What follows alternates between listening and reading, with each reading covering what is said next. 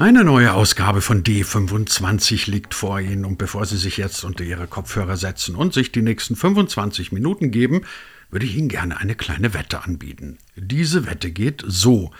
Wetten, dass Sie möglicherweise nur ein mäßiger Autofahrer sind, eine, sagen wir mal, eher unterdurchschnittliche Führungskraft und auch als Mitarbeiter, naja, nur so lala.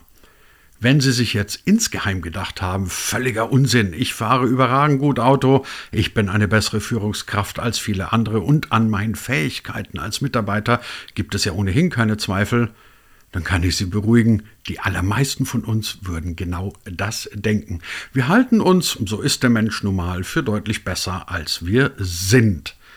Genau aus diesem Grund gibt es in vielen Unternehmen und in der Arbeitswelt sowas wie Feedbackrunden, in denen wird dann besprochen, ist das, was wir hier tun jeden Tag, ist das gut, ist das richtig, ist das zukunftsträchtig. Dummerweise ist auch das leider nur eine Theorie. Die Feedbackrunden, ja, die gibt es, das wissen wir alle, aber in vielen Feedbackrunden wird alles Mögliche gemacht, aber nicht die wirkliche Wahrheit gespiegelt. Auch da neigt man dazu, sich die Wahrheit schön zu reden. So, bevor Sie sich jetzt denken, das ist aber mal eine richtig pessimistische Ausgabe von D25. Nein, ist es nicht, weil wir haben eine Lösung für Sie, wenn Ihnen das alles insgeheim ein kleines bisschen bekannt vorkommt. Wie diese Lösung aussieht und warum wir uns möglicherweise dann doch wieder ein bisschen von Software, na ich will nicht sagen austricksen lassen, aber hm, sagen wir ein bisschen unterstützen lassen, das besprechen wir heute mit Christian Heidemeyer. Er hat ein Startup gegründet mit Freunden. Dieses Startup heißt Echometer. Und auf dieses Startup und auf diese Software, da vertrauen inzwischen einige wirklich renommierte Firmen. Dazu gehören, ich sag mal nur ein paar Miele, Toyota, T-Systems oder die Deutsche Post. Und was es mit Echometer und damit, dass wir zum Selbstbetrug ein kleines bisschen neigen, auf sich hat, das erzählt er uns jetzt gleich. Herzlich willkommen damit zu D25, dem natürlich allerbesten Podcast auf der ganzen Welt. Sie bekommen uns wie immer auf allen handelsüblichen guten Podcast-Plattform. Diese Folge gibt es dann auch als Video auf dem YouTube-Kanal. Ich bin Christian Jakubetz und ich wünsche erkenntnisreiche 20 Minuten mit Christian Heidemeyer. Herr Heidemeyer, ich mache jetzt diesen Podcast schon eine geraume Zeit. Das ist jetzt so ungefähr die 200. Folge und Sie sind eine Premiere. Sie sind nämlich der erste Psychologe in diesem Podcast. Ähm, zum Psychologen muss ich zwei Sachen dazu sagen. Ich habe vor vielen, vielen Jahren mal auf einer Party, da war ich noch deutlich jünger als heute, eine Psychologin kennengelernt. Ähm, wusste erst nicht, dass sie Psychologin ist, habe sie dann gefragt, was sie denn so mache beruflich. Und dann sagte sie, sie sei Psychologin und dass sie das nur sehr ungern verrate, weil danach immer alle Gespräche einen merkwürdigen Dreh bekommen. Also sie hat ein wunderbares Beispiel gesagt. Sie hat dann gesagt, die Gespräche sind dann so, dass sie jemand erzählt, ich fahre ein BMW, aber das hat nichts zu bedeuten. Ähm, also irgendwie waren die dann alle im Rechtfertigungszwang. Von dem her hoffe ich, dass wir unser Gespräch heute hinkriegen, ohne dass sich äh, ich und die Hörer dann so fühlen, als würden wir auf der Couch liegen. So, jetzt haben wir alle Klischees bemüht, die es gibt. Sie sind Psychologe und haben ein Startup gegründet, das mit Psychologie überhaupt nichts zu tun hat, nämlich Echometer. Wie sind Sie denn auf die Idee gekommen? Ja, gut, gute Frage. Nee, also, ja, es gibt diese Klischees. Also, aus meiner Erfahrung tatsächlich ist ein bisschen dran, aber jetzt auch nicht so viel. Ähm, ich selber bin auf jeden Fall nicht so der, der Selbstanalysierer, würde ich jetzt mal sagen, obwohl natürlich Selbstreflexion sehr wichtig ist. Ähm, ja, wie bin ich da hingekommen? Also Echometer, genau dieses Startup, das hat tatsächlich sogar sehr viel mit Psychologie zu tun. Ähm, denn grundsätzlich geht es ja um das Thema, wie entwickelt man Teams, wie entwickelt man Menschen und Organisationen weiter. Ähm, und da kann man natürlich viel methodisch in Impulsen geben, aber vor allen Dingen hat das natürlich auch viel mit Psychologie zu tun. Okay, und was machen Sie dann bei Echometer genau? Also die Grundidee, das ist halt, das ist halt Software. Und wir sind ursprünglich tatsächlich eine Ausgründung, auch aus der psychologischen Fakultät von der Uni Münster, ähm, wo wir eben ja erfreulicherweise auch eine Finanzierung bekommen haben, eben ähm, am Ende über den, ja, über den Staat. Ähm, und ein Jahr lang Zeit hatten zu dritt, das heißt neben mir eben noch ein, ein Betriebswirt Jean und ein Softwareentwickler Robin. Ähm, und mit dem Ziel eben eine Software zu entwickeln, die eben Unternehmen dabei hilft, in den Transformationen, die ja überall irgendwie stattfinden, ähm, mit den Menschen, sage ich mal, besser klarzukommen. Ähm, oder vielleicht sogar auch noch eben, ja, sowohl einerseits für Zufriedenheit, aber auch für mehr Produktivität zu sorgen. Ähm, und wie ich da reingekommen bin, ja, das ist eine gute Frage. Ähm, das frage ich mich manchmal selber. Aber es ist tatsächlich einfach nur Glück gewesen, dass man, dass ich mich irgendwie in den, in den Startup-Netzwerken auch ein bisschen bewegt hatte. Ich hatte schon so eine Affinität auch zu diesem, zu diesem Digitalen. Ähm, und so bin ich dann da irgendwie reingerutscht. Heißt das, wenn ich, wenn ich das als Laie richtig verstehe, Sie helfen den Firmen, dass die Firmen den Mitarbeitern helfen, ihr Tun zu reflektieren und aus diesem Reflektieren erwächst dann irgendwie was Besseres. Kann man das so sagen? Ähm, so ein bisschen. Ja, ich, ich, kann vielleicht ein bisschen auch nochmal Hintergründe erläutern. Also es ist so, dass äh, wir, wir unser Tool, unser Software-Tool soll auf drei Zielgrößen, sage ich mal, einzahlen. Das erste ist Mitarbeitermotivation, Engagement, Loyalität und Innovation. So. Jetzt ist natürlich die Frage, okay, wie, wo kann ich da eigentlich ansetzen? Und natürlich gibt es da super viel Forschung genau zu diesen Zielgrößen ähm, über Jahrzehnte hinweg angesammelt. Ähm, und da habe ich mich auch als, damals als Student schon gefragt, es gibt diese Forschung, aber ich bin mir ziemlich sicher, dass in der Praxis kaum jemand davon weiß und dass das kaum jemand nutzt. Und genau dieses Problem, sag ich mal, das wollten wir eben auch dann ähm, lösen, beziehungsweise diese, dieses Wissen nutzen. Ähm, und ich kann ja mal ein Beispiel geben. Ähm, und zwar hat Google mal eine Studie auch gemacht, ähm, über, über zwei Jahre intern. Und die haben eben intern die eigenen Teams untersucht, was macht eigentlich ein erfolgreiches Team bei Google aus. Ähm, und da kamen ja, ganz viele interessante Sachen. Da wurde alles gemessen, was man sich so vorstellen kann. Also Erfahrung der Mitarbeitenden, Intelligenz sozusagen, ähm, Diversity und so weiter. Und ähm, spannenderweise mit Abstand am wichtigsten ähm, ja, war das sogenannte psychologische Sicherheit. Ich weiß nicht, hast, haben Sie das schon mal gehört, diesen Begriff psychologische Sicherheit? Nein, noch nie. Wahrscheinlich noch Nein, nicht. Nein, gar nicht. Ja, ich, ich, kann mal, ich kann das mal ganz gut an so einer kleinen Story erklären. Und zwar, ähm, das, das ist echt interessant, und zwar, dass also ähm, ein, ein Gespräch zwischen einem Co-Piloten und Piloten, das wurde tatsächlich genauso aufgezeichnet, 1982. Ähm, und ähm, das ist eigentlich eine tra sehr tragische Geschichte, aber insofern auch sehr interessant aus psychologischer Sicht. Und zwar hat, sagt nämlich der, der Pilot, sagt, ähm, oder beziehungsweise, Entschuldigung, der Co-Pilot sagt, hey, schau mal, ähm, wir, da hinten ist doch Eis auf den Flügeln, bist du sicher, dass wir jetzt losfliegen sollen hier auf der Startbahn? Und der Pilot sagt, nee, alles gut, passt schon. So. Zwei Minuten später, die sind schon sozusagen am, fast am Starten und der Co-Pilot sagt nochmal, hey, guck mal, das Instrument da, das leuchtet irgendwie. Ich glaube, das ist wahrscheinlich nicht richtig. Und dann sagt der Pilot, ach, alles gut, sollte, sollte schon gehen.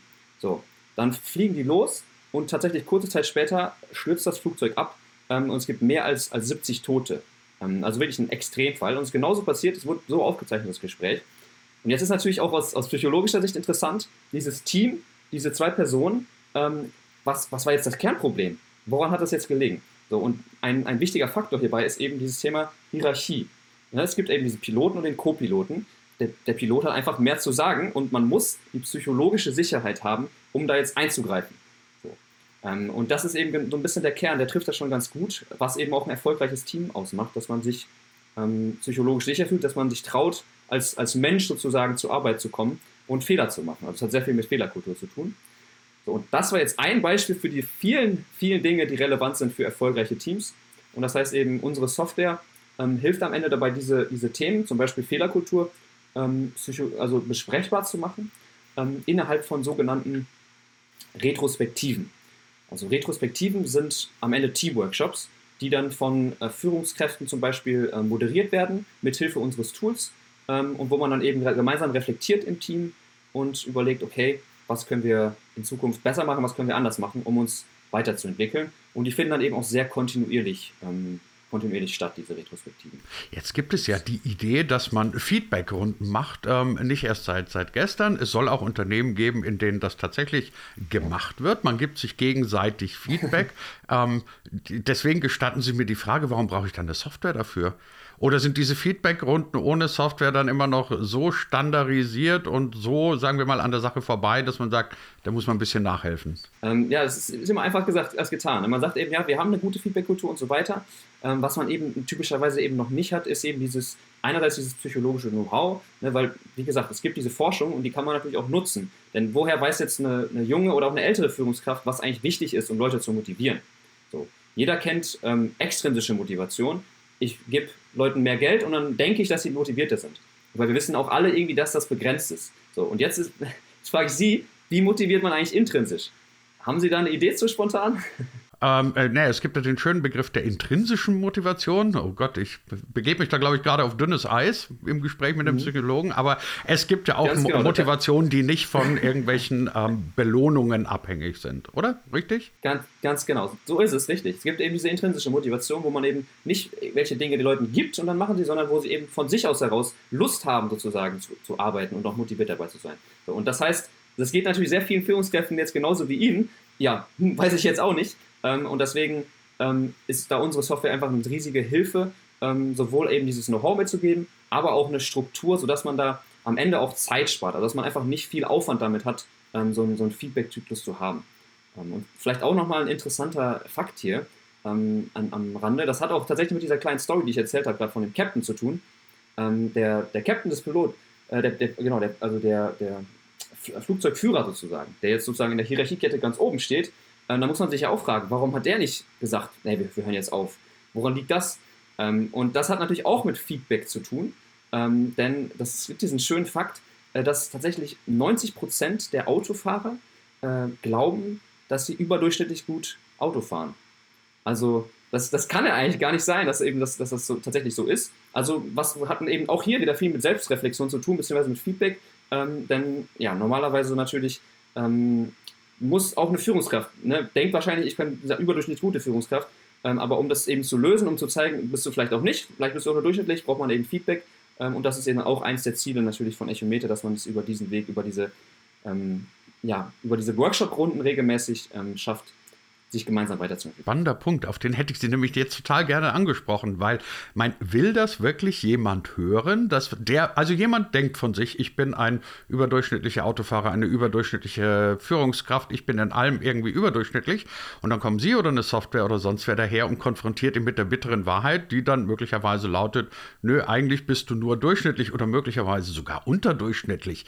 Will das überhaupt irgendjemand hören? Ist das nicht was, wo ein Mensch dann automatisch zumacht und sagt, nö, die Software ist falsch programmiert, die haben überhaupt keine Ahnung. Jetzt kommt dieser komische Psychologe und sagt mir, der ich seit 20 Jahren hier eine etablierte Führungskraft bin, ich sei nicht überdurchschnittlich. Was denkt sich der eigentlich? Also das, das ist wichtig an unserem Tool zu verstehen. Ähm, das hatte ich jetzt gerade als Beispiel genannt. Aber der Kern unseres Tools geht nicht darauf, ein, ein Individuum weiterzuentwickeln, sondern der geht immer auf Teamebene. Das ist eine interessante, interessante Beobachtung, also auch die klassische Führungskräfteentwicklung, die geht immer darauf, wie entwickle ich die Einzelperson wieder, äh, weiter. Was kann ich mit der Einzelperson machen? Obwohl man eigentlich auch so in der Psychologie relativ verbreitet schon eigentlich total viel sinn sinnvoller ist, wenn man im System ansetzt. Das heißt, eben das ganze Team von Anfang an weiterentwickelt. Denn normalerweise ist es ja eben nicht nur die, nicht der Chef, sondern eben auch der Mitarbeiter. Das ist also in Zusammenspiel, sage ich mal, dass Probleme oder auch Lösungen entstehen. Ähm, und insofern ist unsere Software ganz stark darauf ausgerichtet, ähm, von Anfang an auf Teamebene anzusetzen und nicht zu sehr jetzt auf das, auf das Individuum zu gehen. Ähm, aber, also sicherlich äh, guter Punkt, ähm, dass man da eben vorsichtig sein muss bei diesem individuellen Feedback. Ähm, aber wie gesagt, unsere Software setzt da wirklich auf, auf Teamebene an, sodass eben alle im Team direkt von Anfang an in gewisser Weise sich auch an die eigene Nase packen müssen ähm, und überlegen müssen, wie können wir jetzt, wie ist dieses Problem auf, auf Teamebene entstanden. Denn es ist eben nicht nur die Führungskraft, die da jetzt äh, verantwortlich ist. Wären Menschen demnach also quasi eher in der Lage zu sagen, unser Team hat Verbesserungsbedarf, als zu sagen, ich habe Verbesserungsbedarf, weil es möglicherweise A abstrakter ist und weil man dann B nicht alle Schuld dieser Welt auf die Schultern laden muss und sagen muss, ich bin schuld, sondern wir als Gruppe müssen uns verbessern. Ist das einfach ein psychologischer Kniff, dass man sagt, ihr als oder wir als Team? Ja. Absolut, genau, das ist, das ist tatsächlich, wir neigen häufig dazu, dass eben zu sagen, ist, diese Person ist schuld. Und wir haben dann auch direkt immer so, ein, so eine Urteilsverzerrung. Wenn wir eben denken, das ist eben der Kasper im Team, das ist, der macht meistens die Fehler, dann haben wir immer diesen Blick und versuchen irgendwie zu rechtfertigen, warum diese Person schuld ist, obwohl es fast immer eben eher so ein Zusammenspiel ist. Das ist tatsächlich eine, eine Verzerrung, die ähm, sehr häufig beobachtbar ist. Ja. Müssen sich Menschen manchmal dann eben auch mit Hilfe von Software selber so ein kleines bisschen austricksen? Weil, also ich meine, ich finde es rasend spannend, was sie erzählen, aber im Hinterkopf klingt mir das immer so ein bisschen, wir tricksen uns eigentlich ein bisschen selber aus. Müssen wir das? ähm, also, ja, das ist, das ist schon, sag ich mal, stark, dass man sich selber austrickst. Ich, ich würde sagen halt, dass es hilft einfach. Man, man nennt das auch Nudging. Ich weiß nicht, ob der Begriff schon mal gefallen ist hier. Ähm, ja, genau dass, dass man einfach so ein, zwischendurch mal so einen Anstupser bekommt ähm, und, und regelmäßig eben nochmal auf die Nase gedrückt kriegt, Fehlerkultur ist wichtig. Das, das, würde unser Tool eben tun, dass man eben regelmäßig in den Workshops zum Beispiel jetzt über das Thema Fehlerkultur spricht. Ähm, und das, das führt einfach, die, allein dieses Erinnern führt schon daran, dass man eben ja, ähm, da ein bisschen mehr darauf achtet und so viel, also die Arbeit zumindest in kleinen Schritten eben besser wird. Ähm, insofern würde ich jetzt nicht von Austricksen sprechen, und man muss dazu sagen auch, dass man immer die Hoheit behält bei uns im Tool. Also immer die Führungskraft oder auch die, die Mitarbeiter, die, da, die das moderieren, die können entscheiden, sag ich mal, was besprochen wird. Also das ist immer noch unter, unter Kontrolle, sag ich mal. Es ist noch nicht so ein, so ein Roboter, den man nicht durchschauen kann. Weil, aber wie, weil Sie gerade sagen, es ist kein Roboter, hätte ich jetzt auch nicht erwartet, aber trotzdem sagen Sie mir doch bitte, wie, wie funktioniert die Software? Also was macht die? Klopft die dann irgendwie einmal im Monat bei mir am Computer an und sagt, es wird mal wieder Zeit für eine Feedback-Runde oder kriege ich dann gleich noch eine Excel-Tabelle dazu? Also wie funktioniert die Software?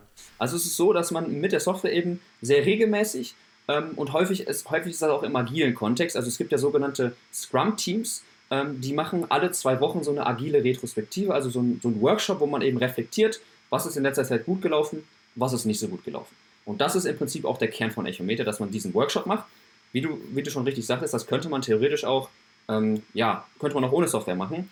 Unser Tool bringt eben einerseits diese Psychologie da noch mit rein und, das ist der zweite interessante Punkt, das Thema Messbarkeit ähm, dass man eben sichtbar macht, auch sowohl für, für Führungskräfte, aber auch natürlich fürs Team, schwarz auf weiß, wie entwickeln wir uns da eigentlich über Zeit, über die Zeit, sodass man eben auch ähm, ja, einfach sicher sein kann, dass es sich auch lohnt, da die Zeit regelmäßig zu investieren.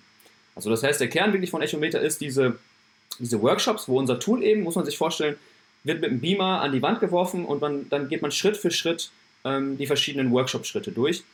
Und das, der Inhalt des Workshops ist dann eben, sind eben diese psychologischen Themen, von denen wir, über die wir schon gesprochen haben, ähm, plus eben auch wirklich offene Fragen dann, was ist gut gelaufen, was ist nicht gut gelaufen. Das heißt, genau, das, also so kann man sich das vorstellen müssen wir uns dann ganz generell in allem, was mit Workshops, egal ob das jetzt zur Produktentwicklung oder für die, die für die Besprechung von Fehlerkultur zu tun hat, ähm, selber mehr Struktur geben, weil ich bin, ich bin gestern wirklich zufällig in einem, in einem Meeting gelandet und ich habe gemerkt, wie mich nach einer Stunde die Verzweiflung gepackt hat, weil das Meeting komplett unstrukturiert war. Also es war kein Ziel da, es war keine Agenda da und am Ende haben irgendwelche Leute irgendwas geredet und das Meeting wurde dann für mich irrelevant und ich habe mir gedacht, es ist immer wieder interessant, das waren ja alles intelligente Leute und eigentlich müsste man das wissen. Also muss man sich tatsächlich sowas immer wieder an die Wand tackern und sagen, so, genau an diesen Ablauf halten wir uns jetzt. Und Frage an den Psychologen, warum machen wir das nicht, wenn wir es alle so gut wissen? Also ja, man muss es sich immer wieder an die Wand tackern, so ist es, glaube ich, das, das ist der Punkt.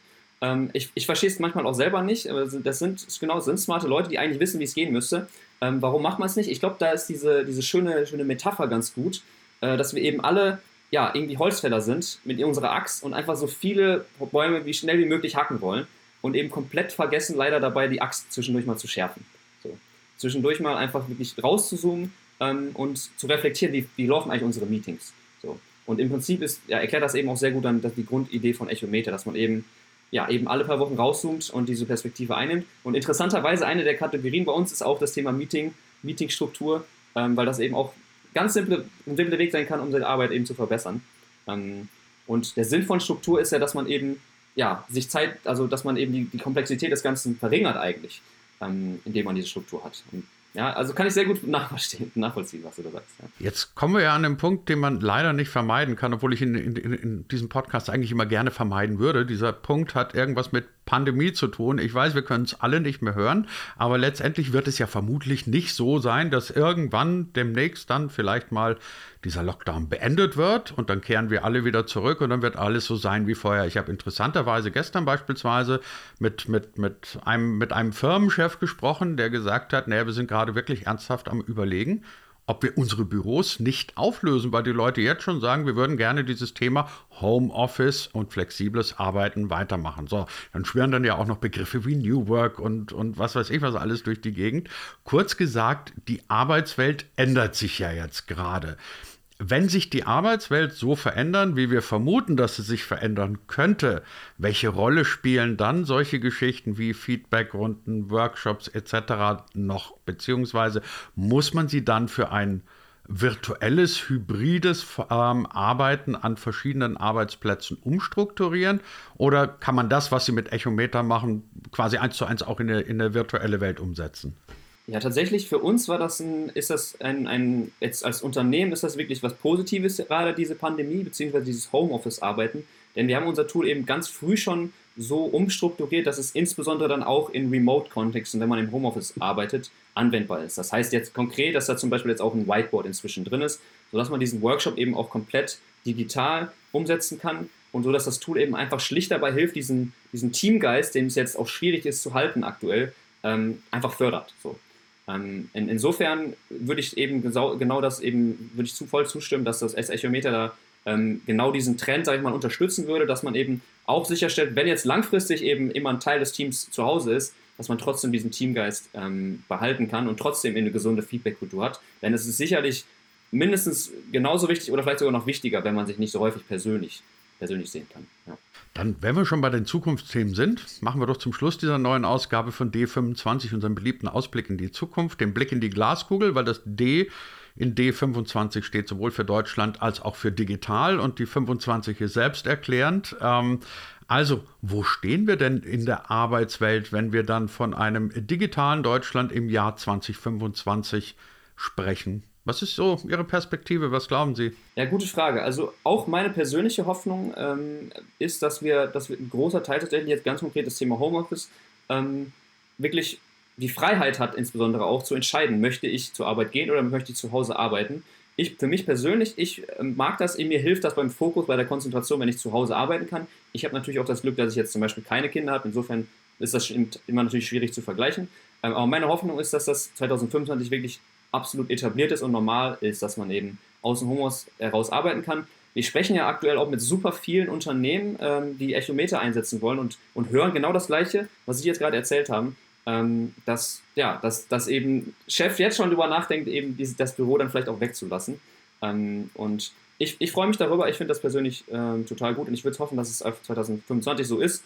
Äh, und was uns natürlich auch jetzt persönlich aus unserer Perspektive ähm, ein, ein Wunsch wäre und was ich mir auch durchaus vorstellen kann, ist, dass das Thema so agiles Arbeiten bzw. Retrospektiven sich noch mehr verbreitet. Ähm, wir haben gestern auch mit, mit einer, auch mit einer ja, mittelständischen Unternehmen gesprochen, also die man auch kennt, ähm, wo ich auch total überrascht war wieder, dass sie eben diese Retrospektiven ähm, ja, im Unternehmen auch verbreiten möchten für das, für das Thema Führungskräfteentwicklung und, und Personalentwicklung ähm, oder auch im Kontext agilem Arbeiten. Und da freue ich mich einfach, dass es so ein Trend ist, gerade der, sich, der um sich greift. Ähm, das heißt, das wäre natürlich auch noch die Hoffnung, dass das äh, weiter um sich greift, weil ich eben absolut davon überzeugt bin, dass es ein riesiger Mehrwert ähm, ist für, für Unternehmen und am Ende für die Zufriedenheit ähm, der, der Mitarbeitenden in Deutschland. Unser heutiger Gast in der neuen Ausgabe von D25. Zum ersten Mal nach äh, irgendwie gefühlten 200 Ausgaben. Ein Psychologe, aber einer, den Sie nicht irgendwie dabei ertappen, dass er Leute auf die Couch legt, sondern der sich Gedanken über die Arbeitswelt von heute und von morgen vor allem macht. Christian Heidmeier von Echometer war bei uns. Ganz herzlichen Dank dafür. Hat mich gefreut. Dankeschön.